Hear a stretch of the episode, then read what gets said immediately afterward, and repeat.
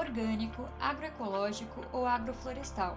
Esses são alguns dos atributos de um modelo de produção de alimentos que leva em consideração a saúde do solo, dos ecossistemas e das pessoas.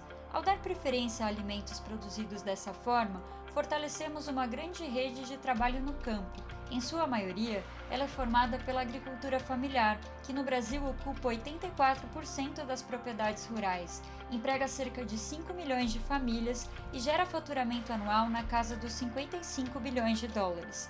De cada 10 alimentos que chegam à mesa dos brasileiros, 7 vêm de pequenas propriedades, cujas produções são de responsabilidade direta das famílias que tiram seu sustento da terra. Apesar da sua importância do ponto de vista de segurança alimentar e dos inúmeros serviços prestados em termos econômicos, ambientais e sociais, a agricultura familiar não tem sido prioridade de políticas públicas e de crédito. Pelo contrário, subsídios continuam privilegiando grandes monoculturas com uso intensivo de agrotóxicos, em grande parte voltadas à produção de commodities agrícolas para exportação bem como alimentos ultraprocessados de baixo valor nutricional, cujo consumo está comprovadamente associado ao aumento de doenças crônicas como obesidade, diabetes e até câncer. Transformar o sistema de produção e comercialização de alimentos é chave para endereçar as múltiplas crises que enfrentamos. Ao redor do mundo, multiplicam-se experiências de indivíduos e coletivos que estão lançando as sementes, literalmente, para uma economia mais justa, próspera e resiliente, seja plantando seus próprios alimentos ou valorizando esquemas de produção local e comércio justo, a fim de restabelecer relações de confiança entre produtores e consumidores. No episódio de hoje, conhecemos experiências desse tipo no Brasil e indagamos nossos entrevistados sobre como comer pode ser um ato político, com o objetivo de contribuir para a nossa saúde e dos sistemas que sustentam a vida. Eu sou Juliana Lopes, fundadora da Pulsarcom, e apresento esse podcast com Maíra Teixeira, consultora associada da Pulsarcom. Nós acreditamos no poder da comunicação para fazer pulsar uma nova economia. Nos nossos podcasts trazemos exemplos de narrativas inspiradoras, pessoas, coletivos e organizações que já estão pulsando no ritmo dessa nova economia. E por esse motivo, vamos falar de coisa boa e possível. Esse é o nosso convite. Vem pulsar com a gente.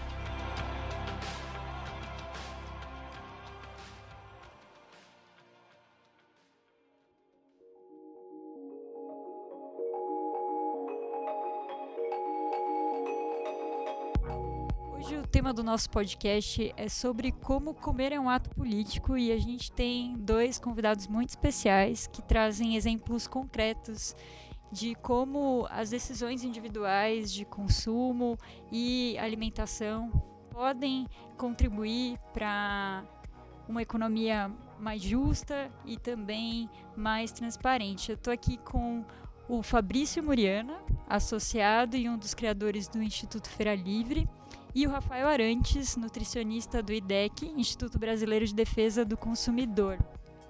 Vou apresentar um pouquinho da experiência de cada um, mas eles também podem complementar depois, é, citando inclusive alguns exemplos.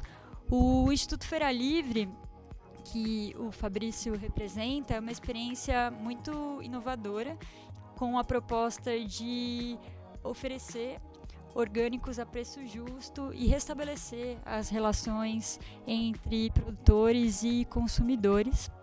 E é um, uma organização que fica aqui em São Paulo, no centro de São Paulo. E o Fabrício vai contar um pouquinho mais para a gente como é que surgiu essa ideia e também os resultados já alcançados.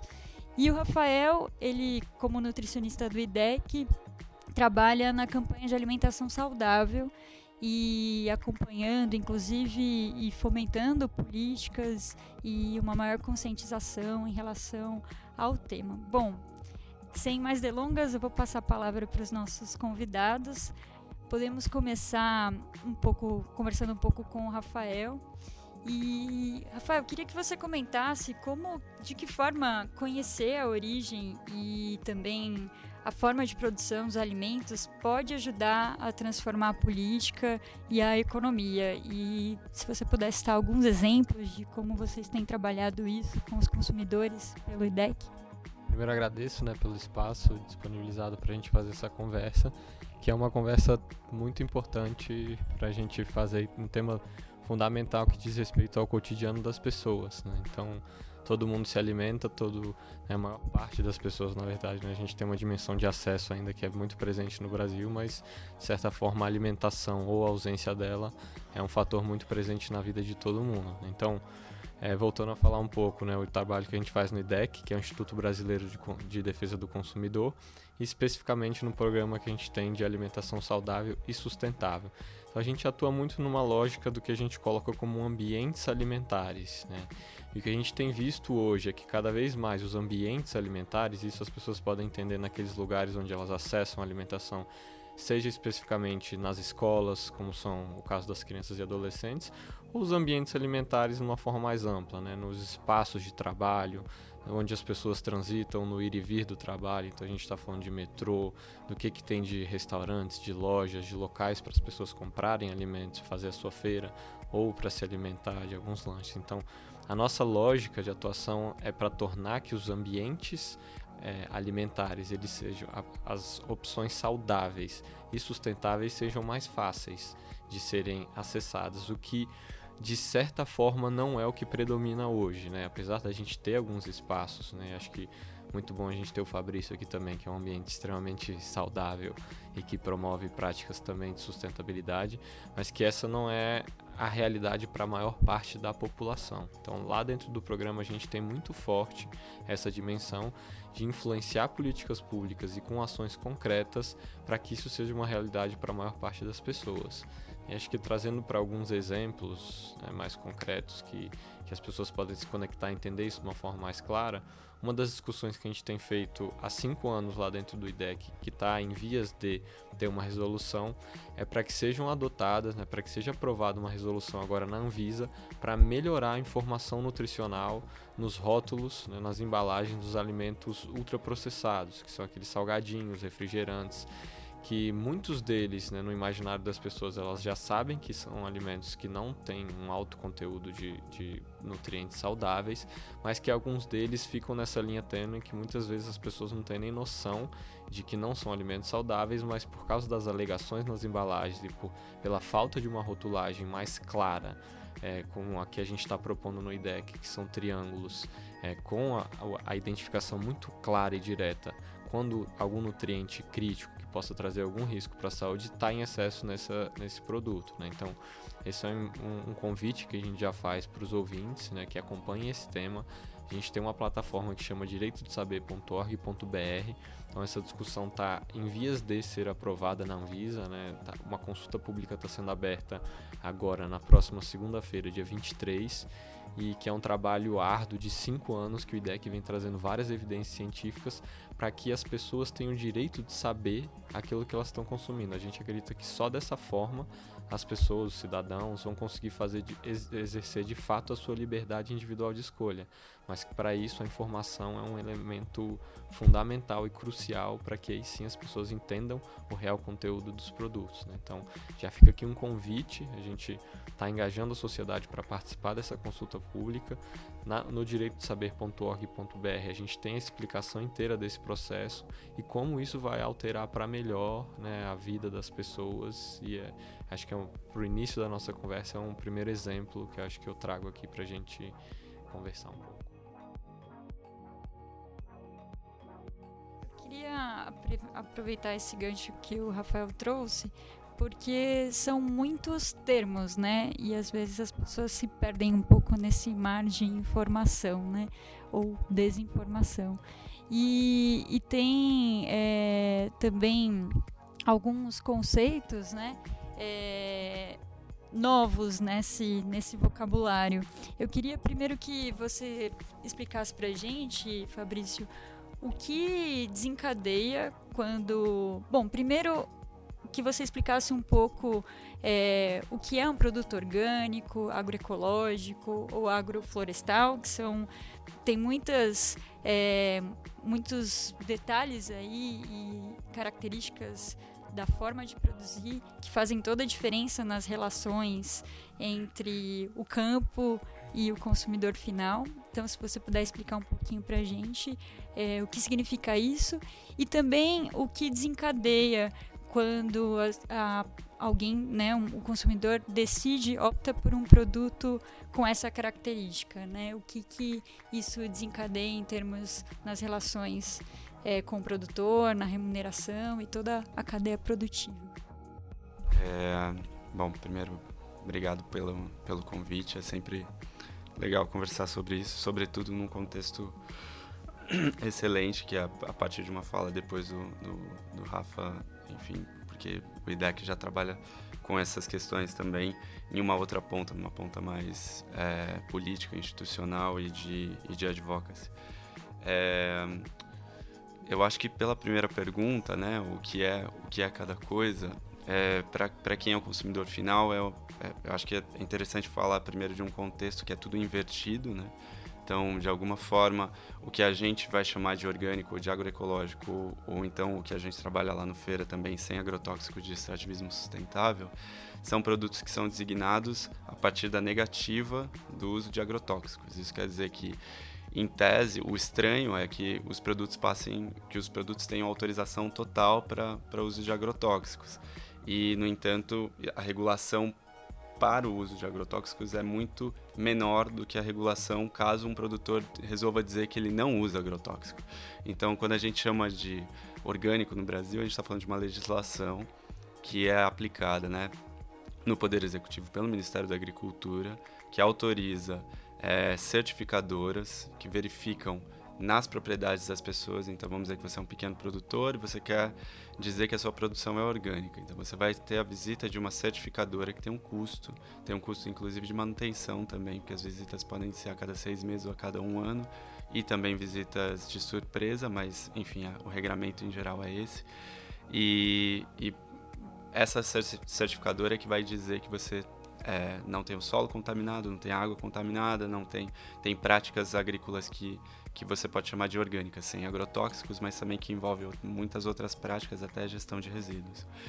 É, para uma boa parte dos, dos, menores produtores não é possível aceder essa, a essa certificação e por causa também de, uma, de um movimento de organização de vários produtores, sobretudo produtores do Sul, a gente tem dois outros formatos de certificação, que são certificações circulares, né? ou, ou assim a gente denomina lá no Feira, que são certificações em que os produtores visitam as produções uns dos outros de acordo com acordos específicos. Então, os dois formatos principais são o sistema participativo de garantia e é, organização de controle social. Dentro desses, dessas duas formas de certificação, que não passam por certificadora, mas pela organização dos, dos produtores e um vínculo mais direto com, com o Ministério da, da Agricultura, é, a gente tem uma miríade maior de produtores que se aventuram por práticas que são não só orgânicas, mas também que incorporam muitas outras práticas, né? Então, vamos dizer assim, é, se, a, se a gente fosse chamar de forma mais ampla, seria agroecologia que aí pode envolver, por exemplo, relações mais justas de trabalho no campo, endereçar questões como feminismo e, e, racismo no campo, saber como, como que essas questões têm, têm desdobramentos lá e, sobretudo, a questão de múltiplas culturas junto na produção. Não é o fato de que você chama de orgânico não garante que, que não seja uma monocultura. Então, muitos desses produtores estão investindo em agroflorestas ou sistemas mais complexos com várias culturas sendo manejadas ao mesmo tempo. Última, a última categoria de produtos que a gente comercializa lá no Feira são de extrativismo sustentável. E isso vem dentro de um contexto político específico em que, é, sobretudo, indígenas e quilombolas foram nomeados no período da campanha e da campanha do, da, da, da, última eleição para a presidência. Então a gente entendeu que esses grupos são os mais ameaçados atualmente. E eles também produzem sem agrotóxico, na maior parte das vezes. É, então, quando, você tá, quando a gente está falando da mata, quando a gente está falando do que vem da, da como fruto de extrativismo, qualquer inserção de agrotóxico desequilibra absurdamente a, a, produção. Então existe essa preocupação e a preocupação também de que esse extrativismo não tem impactos além do que do que você pode retirar da mata. Então a gente conta com algumas instituições que fazem verificação, como o Instituto Socioambiental, Imaflora e selos específicos relacionados com isso. Mas quando a gente fala de orgânicos, orgânicos mesmo, ipsis literis no Brasil, você precisa ter título de propriedade do da onde você está trabalhando. Isso já faz com que vários produtores não entrem. Indígenas já estão excluídos, é, eles estão em, em área de em demarcação, né, em é, processo. Em, em, muitos casos eles têm, em outros casos não. Então isso já é um aspecto que não entra nessa legislação. E, enfim, tem esses outros dois modelos, né, SPG e OCS. E lá a gente optou por comercializar também o que é de, de origem sustentável, de extrativismo sustentável, sobretudo quilombola indígena.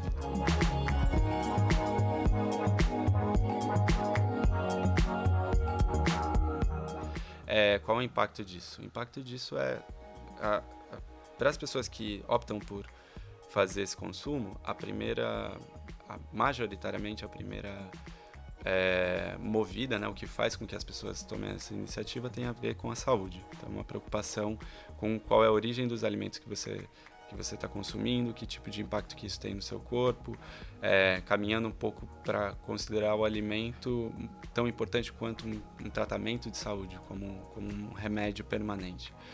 No entanto, a partir daí dá para você conectar com uma série de outras pautas, porque quanto mais as pessoas entram nas dietas específicas, sei lá, é, é, intolerância a glúten, intolerância à lactose, algum diabético na família, vegetariano, vegano.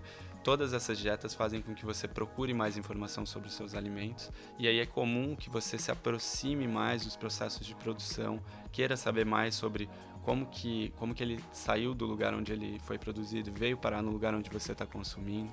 Então tem uma, uma miríade de possibilidades políticas de conversa com essas pessoas, é, mas também é, não é a maioria da, da, das pessoas que traçam todo esse caminho. Então, para os consumidores, tem a, a, possibilidade de entrar em contato com outros tipos de produção que envolvem círculos mais virtuosos, e esses círculos mais virtuosos lá na outra ponta cortam uma série de, de problemas causados pela cadeia de circulação de agrotóxicos. Nomeadamente, assim, pelo menos para nós lá no Feira Livre, o mais importante é fazer com que a população que tem que tem que fazer a aplicação desses agrotóxicos não seja mais contaminada por eles, porque por mais que a população que consome os alimentos com agrotóxicos também tenha graus de contaminação e os impactos não estão totalmente mensurados com relação a tudo que pode acontecer a partir do, do, da, do contato cada vez maior com, com agrotóxicos, é, ingerindo alimentos que passaram por agrotóxico, no campo é muito pior, porque basicamente quem tem acesso a esses insumos é quem já tem algum sistema de produção muito desenvolvido, que tende a ficar cada vez mais concentrado em poucos produtores e principalmente assim no longo prazo quem aplica esse tipo de, de produto tem é, consideravelmente mais chances de uma série de doenças. Então, é, é, um impacto de miséria no campo, né? Como uma vez a Paula Carosella falou na numa entrevista do Nexo. E é, basicamente, nas du pensando só nessas duas pontas, a gente pode mencionar esses aspectos, mas quando quando a gente responde qualquer dúvida lá no feira, eu gosto de dizer que os alimentos têm história. E, se você pega um alimento e procura saber a história dele, talvez você possa encontrar muitas outras histórias virtuosas em relação aos seus alimentos.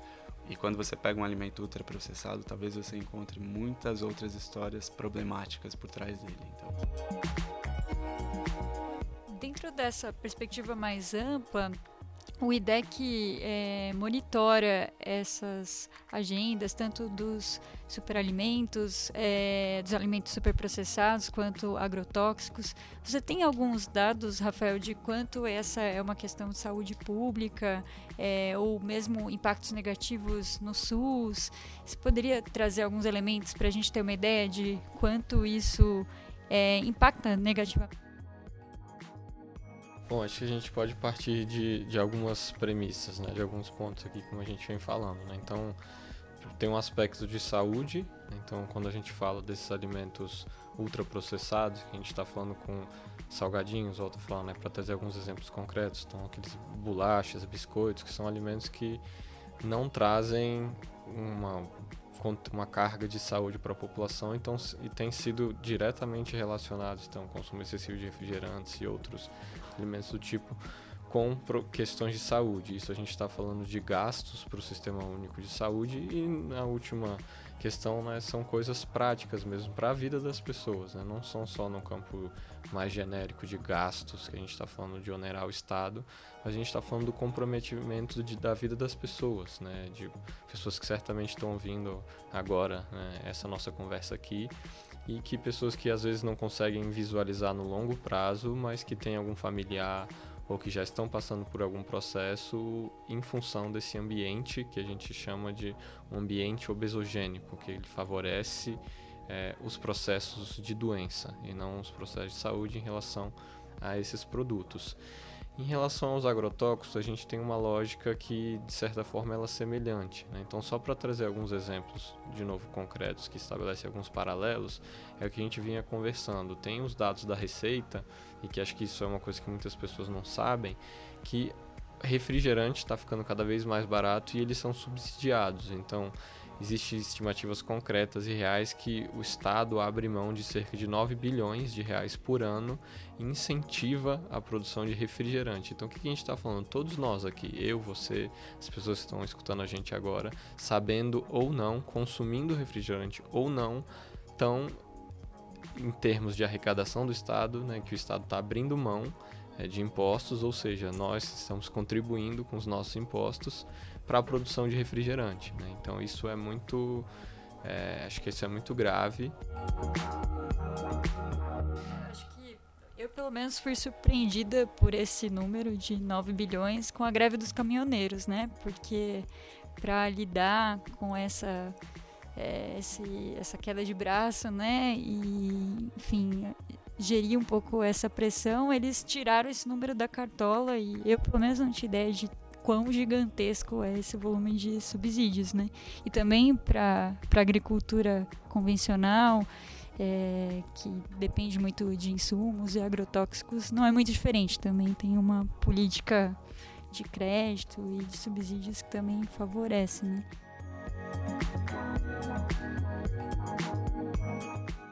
Como você está falando é, da questão da isenção, como é que a gente constrói, né? É, quais são os setores que constroem esses benefícios para um setor específico? Como é que isso é feito é, na ordenação jurídica do país? Assim, é, há uma incidência de um setor específico?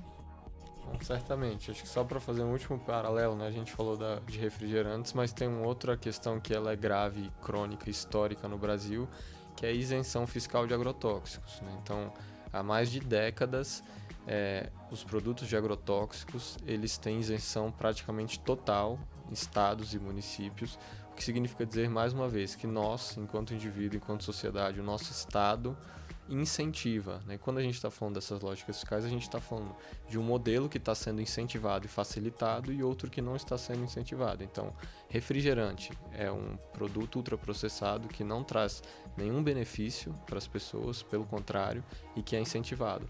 Agrotóxico, idem. Então, a gente tem uma lógica que incentiva, que premia e facilita os agrotóxicos com a isenção total de tributos, o que é completamente incoerente, porque os agrotóxicos eles trazem ainda mais o que é chamado de externalidade negativa. Então, eles causam é, prejuízos gigantescos, não só econômicos, mas de comprometimento de rio, de águas, de nascentes, de solo. Então, atendimento à população na, de saúde mesmo, né? Exatamente. Tem um estudo, inclusive, né, falando de números do, dos custos sociais e dos impactos de agrotóxicos. Estão projetando de que para cada dólar gasto é, com agrotóxico, cerca de 1,25. Então, mais de 25% traz prejuízos para os estados, para a saúde e para as pessoas. Pública, então, é uma...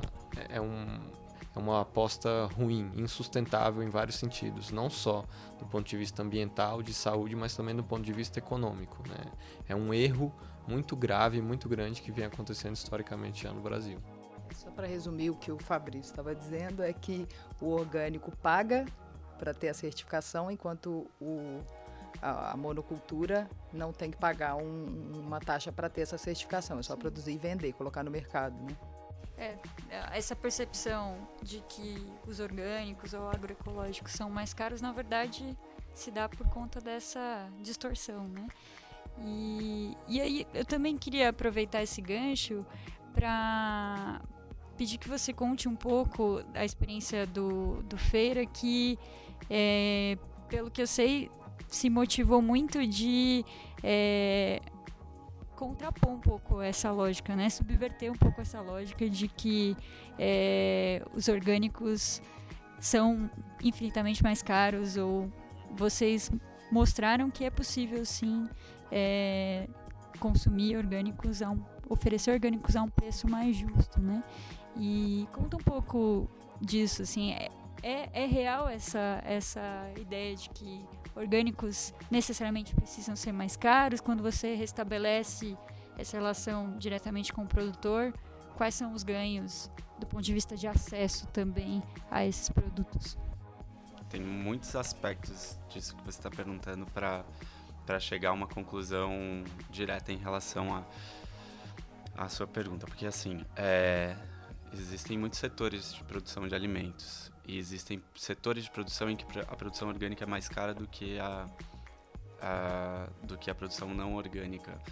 E especificamente, por exemplo, quando você passa de alimentos frescos para alimentos processados, é, um alimento processado orgânico ele tem que ter a certificação da produção e tem que ter a certificação produção eu quero dizer é, plantar do, do plantio colheita e a certificação da, da agroindústria dele também. Então a gente, quando você vai somando esses custos de certificação, lá no final a gente está falando de muito é, necessariamente um produto mais caro. Mas então depende de em qual setor você vai você vai começar a consumir orgânicos, tem uma diferença é, de preços em escala, ou seja, de quanto que o produtor pagou em escala na, na certificação.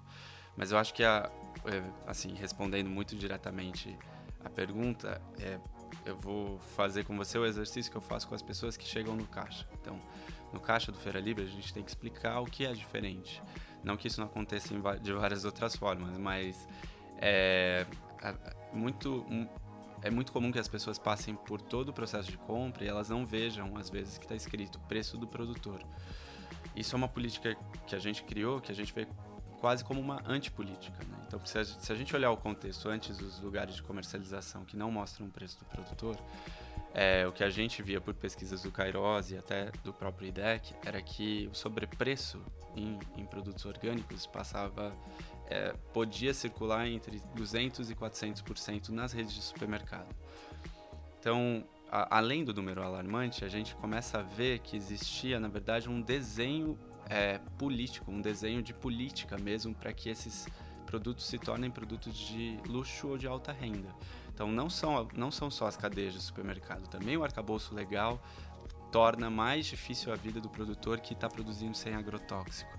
Seria uma lógica de mercado de nicho. É, a formulação de um mercado de nicho. Então, é, o que a gente faz é como se fosse uma contrapolítica. A gente mostra quanto que o produtor cobrou por aquele por, aqui, por aquilo que você está querendo acessar. Então, tudo no feira está exposto ao preço de custo.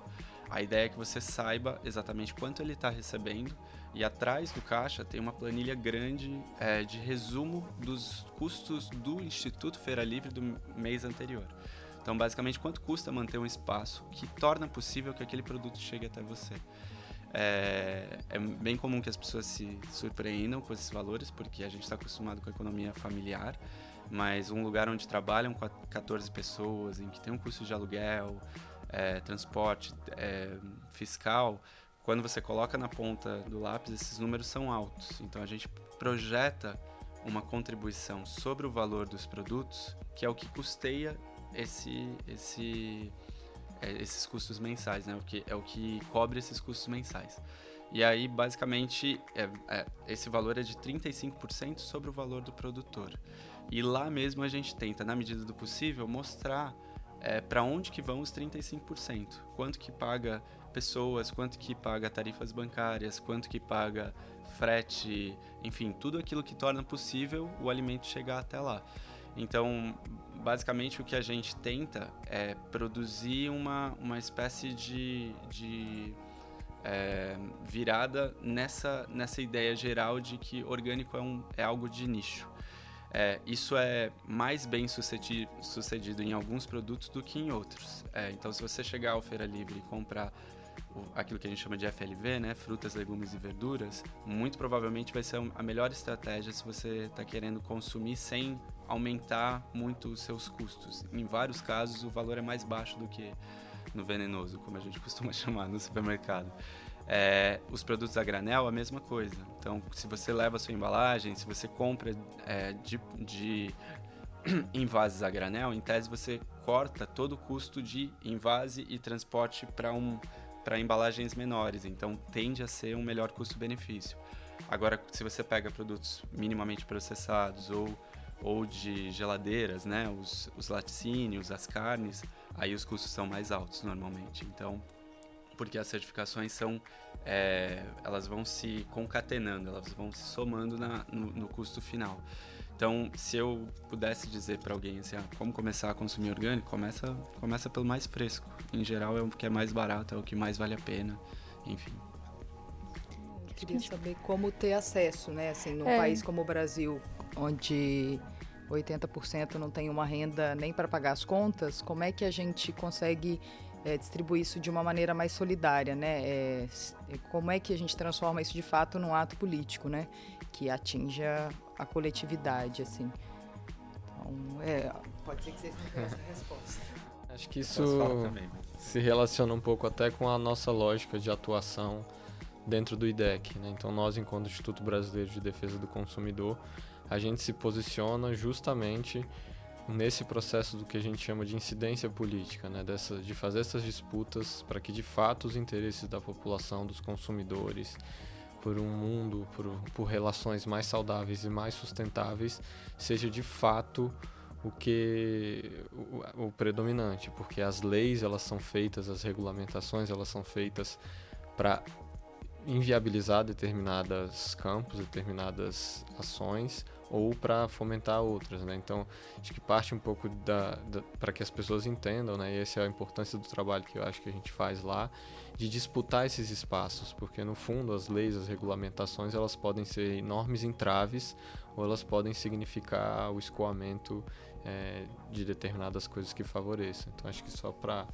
ir fechando aqui com um exemplo mais prático e concreto também disso, né? Então, a gente trabalha nessas lógicas, né? Desde de atuar. Então tem um exemplo acontecendo agora nesse momento em Santa Catarina que o governo do estado propôs retirar essa isenção. Não era, na verdade não era nem começar a tributar, mas era de, de interromper essa, esse custo insustentável de ficar incentivando agrotóxicos, de ficar permitindo isenção e de começar a, a que esses produtos que causam tantos malefícios, tantos prejuízos tantas é, questões ruins que isso comece a ser no mínimo equalizado em relação aos custos, né? Quem provavelmente alguém aqui de Santa Catarina pode estar tá escutando, né? É um processo que está em disputa, então o setor do agronegócio lá está fazendo uma pressão gigantesca e está inviabilizando esse processo, né? Então isso é uma das questões que o IDEC tem participado e tem auxiliado.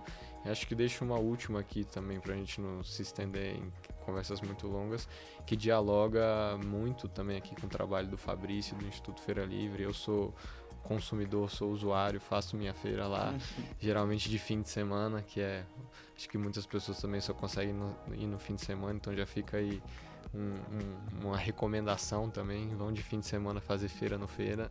Uhum. e a gente tem um mapa de feiras orgânicas no IDEC também, que a gente desde 2014 identifica esses espaços, que foi uma necessidade que surgiu, que acho que o Fabrício comentou aqui também, em pesquisas do Instituto Cairóis, mais especificamente pesquisas nossas do IDEC também, que mostravam justamente a diferença de preço. Então, para as pessoas entenderem é, que tem um imaginário ainda a ser quebrado que não é verdade de que os alimentos orgânicos ou agroecológicos da sociobiodiversidade custam mais caros e são inviáveis. Essa lógica não é verdade, como o Fabrício comentou e as pesquisas mostraram, é que muitas vezes alimentos orgânicos, agroecológicos ou da sociobiodiversidade são inclusive mais baratos do que os alimentos produzidos com veneno. Então, o que influencia diretamente isso é nos canais de abastecimento onde esses alimentos estão sendo encontrados. Então, por isso que o Feira, o Instituto Feira Livre entrou nessa lógica. A gente orienta para que as pessoas busquem feiras livres também, para que essas relações sejam quanto mais próximo dos produtores, né, de quem está produzindo o alimento, mais baratos serão esses alimentos, ou em espaços como Feira Livre, que atuam nessa lógica de transparência e abertura dos custos. Então, é mais um, uma ferramenta que eu deixo aqui à disposição e recomendo para que as pessoas acessem, que é feirasorgânicas.org.br. Né? A gente capta outras, é, como o Fabrício comentou, né? a gente chamou e o mapa se consolidou como mapa de feiras orgânicas por causa da legislação do nome, mas lá a gente capta os espaços de, de, alimentos agroecológicos tem caminhado cada vez mais para valorizar também a sociobiodiversidade, o agroextrativismo é, porque são lógicas alternativas ao modelo de produção e consumo. Então é uma ferramenta prática onde os consumidores ela tem um objetivo desde o seu início que vem sendo mantido, que é as pessoas querem saber onde achar esses alimentos e onde achar de forma mais barata. Então, para isso, a gente criou um mapa que hoje tem mais de 850 iniciativas no Brasil todo, mais de 250 só aqui no estado, no Sudeste. São Paulo é o lugar onde tem mais iniciativas registradas. Para isso, para que os consumidores e quem quer, quer encontrar esses alimentos bons, limpos e justos num preço mais acessível.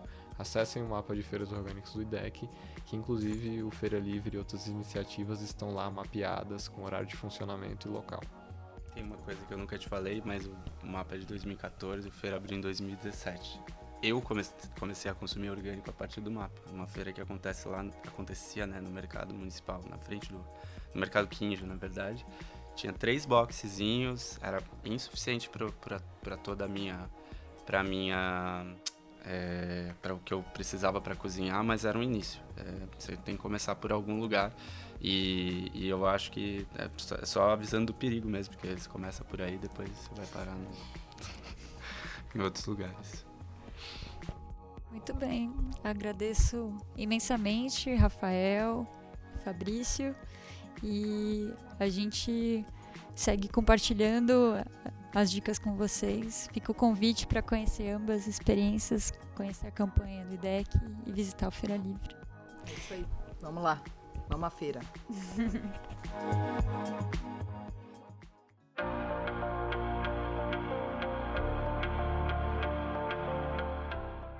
Ficou com vontade de ouvir mais? Acesse o site www.pulsarcom.com.br e clique no ícone podcast para conferir todos os episódios. O podcast da Pulsar Com é produzido em parceria com a Diorama Produções Audiovisuais. Aproveite para nos seguir nas redes sociais, arroba Pulsar Com Você e arroba Diorama Filmes. E também no LinkedIn, arroba Pulsar Com. Até mais. Até mais.